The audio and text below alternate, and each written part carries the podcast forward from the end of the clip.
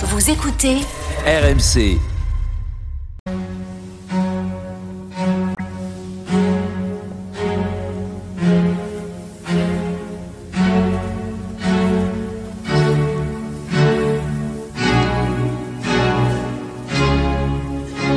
Église d'aujourd'hui, une émission de Régis Burnet. Bonsoir et merci de nous retrouver pour Église d'aujourd'hui, votre moment de réflexion du dimanche.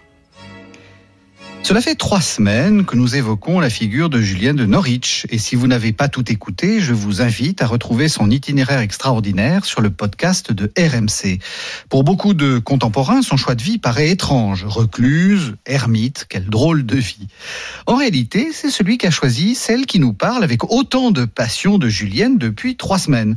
Et pour cette dernière émission, j'aimerais, au-delà des clichés, lui poser simplement la question qu'est-ce que c'est qu'être ermite? Bonsoir, sœur Emmanuel Billotto.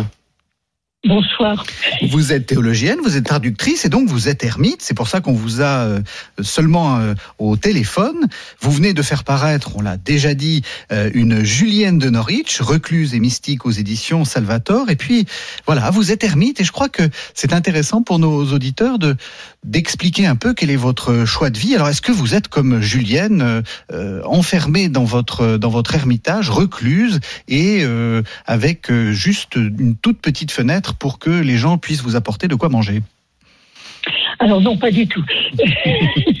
bon, au, Moyen Âge, il y avait beaucoup de femmes recluses parce que c'était assez dangereux d'être ermite dans les forêts, des choses comme ça. Bon, actuellement, ça se pose un peu différemment.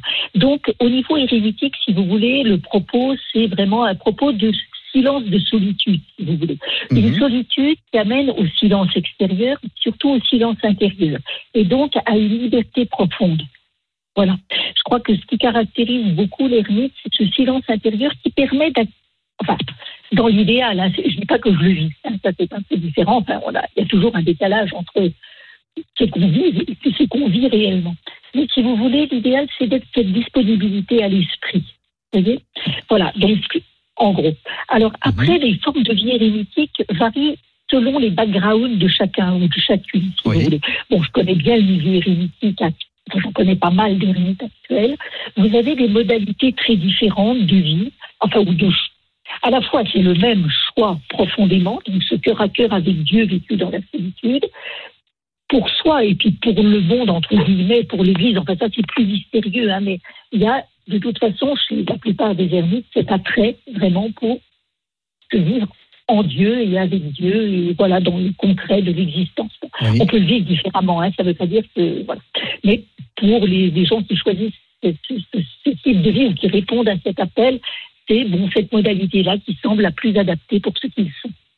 Vous-même, comment Alors après. Oui, euh, vous-même, comment, comment, comment y êtes-vous arrivé alors moi, je suis arrivée, j'y suis arrivée après plusieurs années en, en vie célobitique, en vie bénédictine, si vous mhm. voulez. Je suis restée pendant plus de 17 ans en vie commune, et puis après j'ai requitté un petit peu euh, quelques années.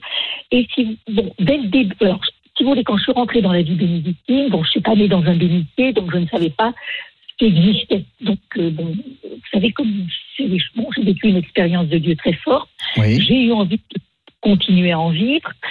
Et j'avais en mémoire un lieu où j'étais passée, bien avant, enfin avant que se produise cet événement, mais dans une perspective de quête quand même, de, de recherche de sens. C'était un pasteur cistercien d'hommes.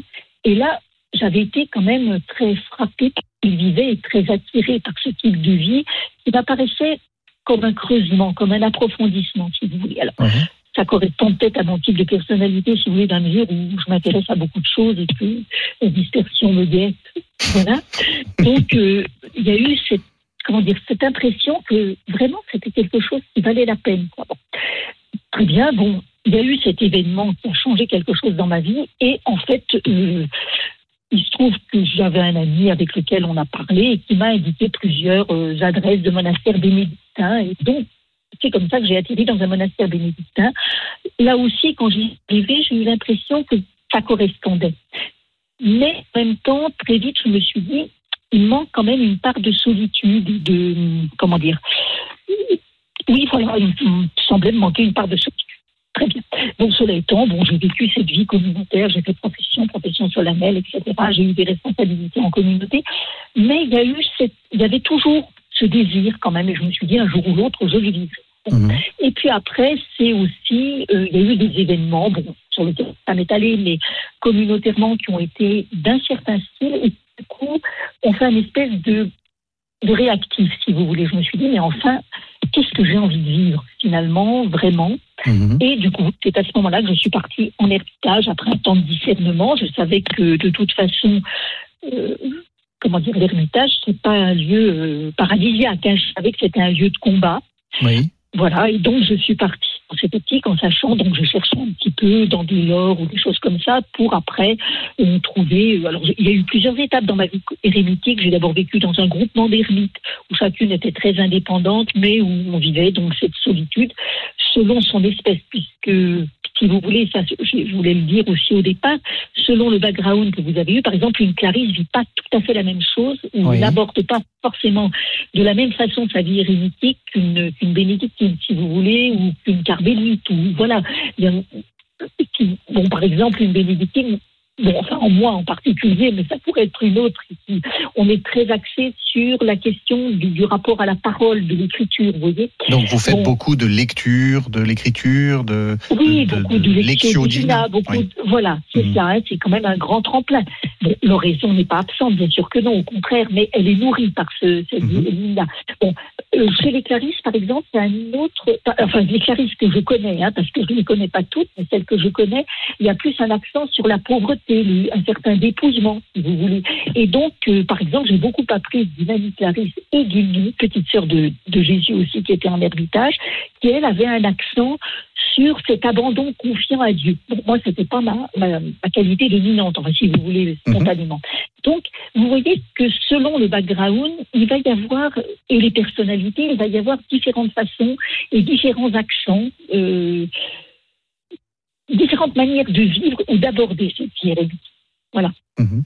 Vous, vous êtes ermite. euh, est-ce que vous êtes seul? Je veux dire, est-ce que vous ne voyez Ah oui, personne? Jamais Alors, c'est pas jamais, non, comme tout le monde, comme toutes les ermites, je vois des gens de temps en temps, si vous voulez. Oui. Bon, ne serait-ce que parce que quand vous êtes ermite, bon, surtout les femmes, il faut qu'on gagne notre vie. Oui. Donc euh, là, déjà, il faut un minimum de relations de travail. Alors, ça se passe par Internet, ça se passe par, euh, par des téléphones. Il faut que vous découvriez votre artisanat. Bon, par exemple, moi, j'en ai connu une qui devait faire les marchés parce que elle vendait, elle faisait des pulls, donc euh, ça ne se vend pas tout seul comme ça.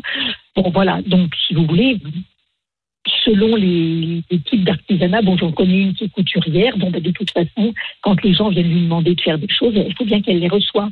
Bon, moi, c'est plus les gens que je reçois, c'est plus dans l'accompagnement où de temps en temps, pour gagner ma vie, je fais des sessions, j'accepte des retraites, d'accompagner, enfin de, de prêcher des retraites. Voilà. Mhm.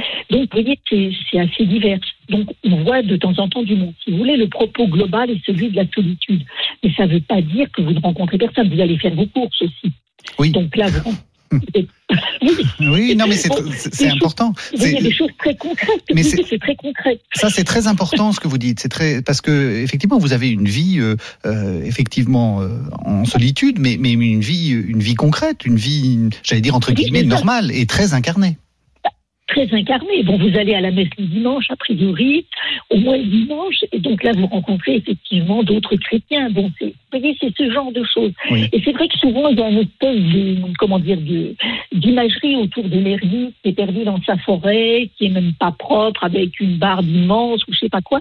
Et dès que vous répondez pas à cette image, quelquefois, euh, vous avez, vous vous heurtez une certaine incompréhension. Si vous voulez, les gens comprennent pas qu'une ermite a besoin de faire ses courses, par exemple, ou voilà. Oui. Et je me souviens d'une amie qui me disait, oh, c'est compliqué, moi, je vais faire mes courses très loin parce que si j'ai rien dans mon caddie, je sais que les gens me disent, enfin, vous avez entendu, on m'a répété, elle est anorexique, l'ermite, et si j'ai des choses dans mon caddie, on dira, ah, ben, ça mange de ça, une ermite, etc. Il y a beaucoup de, il y a beaucoup de, Beaucoup de comment clichés. dire, de préjugés et de clichés, si vous voulez. Voilà. Euh, Dernière question, est-ce que c'est une expérience que vous recommanderiez? Je veux dire, est-ce que est-ce qu'il faut, enfin, comment est-ce que comment est-ce que c'est comment est-ce qu'il faut la vivre cette expérience-là? Est-ce que c'est quelque chose euh, qu'il faut faire sur un coup de tête ou est-ce que c'est quelque chose qu'il faut euh, mûrir, dans lequel il faut prendre du temps? Je crois qu'il faut déjà, euh, comment dire, essayer de voir si ça répond à la grâce de Dieu, enfin, ou à Oui. l'appel de on peut dire, si vous voulez, si ça correspond à un désir. je crois qu'à mon avis, c'est bien de maturer quand même, hein, et puis de ne pas le faire tout seul, c'est-à-dire de le vivre avec un accompagnateur ou une accompagnatrice qui a déjà une expérience, si vous voulez. Alors, il y a des gens qui se lancent comme ça. J'ai eu une amie qui s'est lancée comme ça, et qui est restée deux ans ou trois ans, et puis qui après a repris sa vie d'artiste, hein, puisque c'était mhm. une plasticienne. Bon, c'est très variable hein, selon les gens. Il n'y a pas de comment dire de parcours. alors simplement, l'Église demande une formation quand même. Si euh, l'Église institutionnelle demande qu'il y ait tout de même une formation minimale et que ça soit discerné comme euh, comme euh, comment dire comme style de vie. Vous voyez Mhm. Merci beaucoup, merci beaucoup, euh, Sœur Emmanuel Biotto. Je, je, crois que vous avez, euh, euh, comme vous dites, vous avez vous avez brisé quelques quelques clichés en fait. vous avez une vie qui est très riche, très intéressante, mais qui n'est pas si extraordinaire que ça. Enfin, vous, vous me détromperez. Mais... Non, c'est une vie chrétienne, si vous voulez, c'est ça, une vie de conversion. Hein. Bon, moi, je reste très marquée par la règle de Saint Benoît, c'est-à-dire c'est une vie de retour à Dieu. Bon, en privilégiant ce silence et cette solitude, ce silence, ce silence de solitude. Et voilà. Merci beaucoup, merci beaucoup. Alors, je rappelle le titre de votre livre, hein, Julienne de Norwich, recluse et mystique, c'est paru aux éditions Salvator. Un tout grand merci.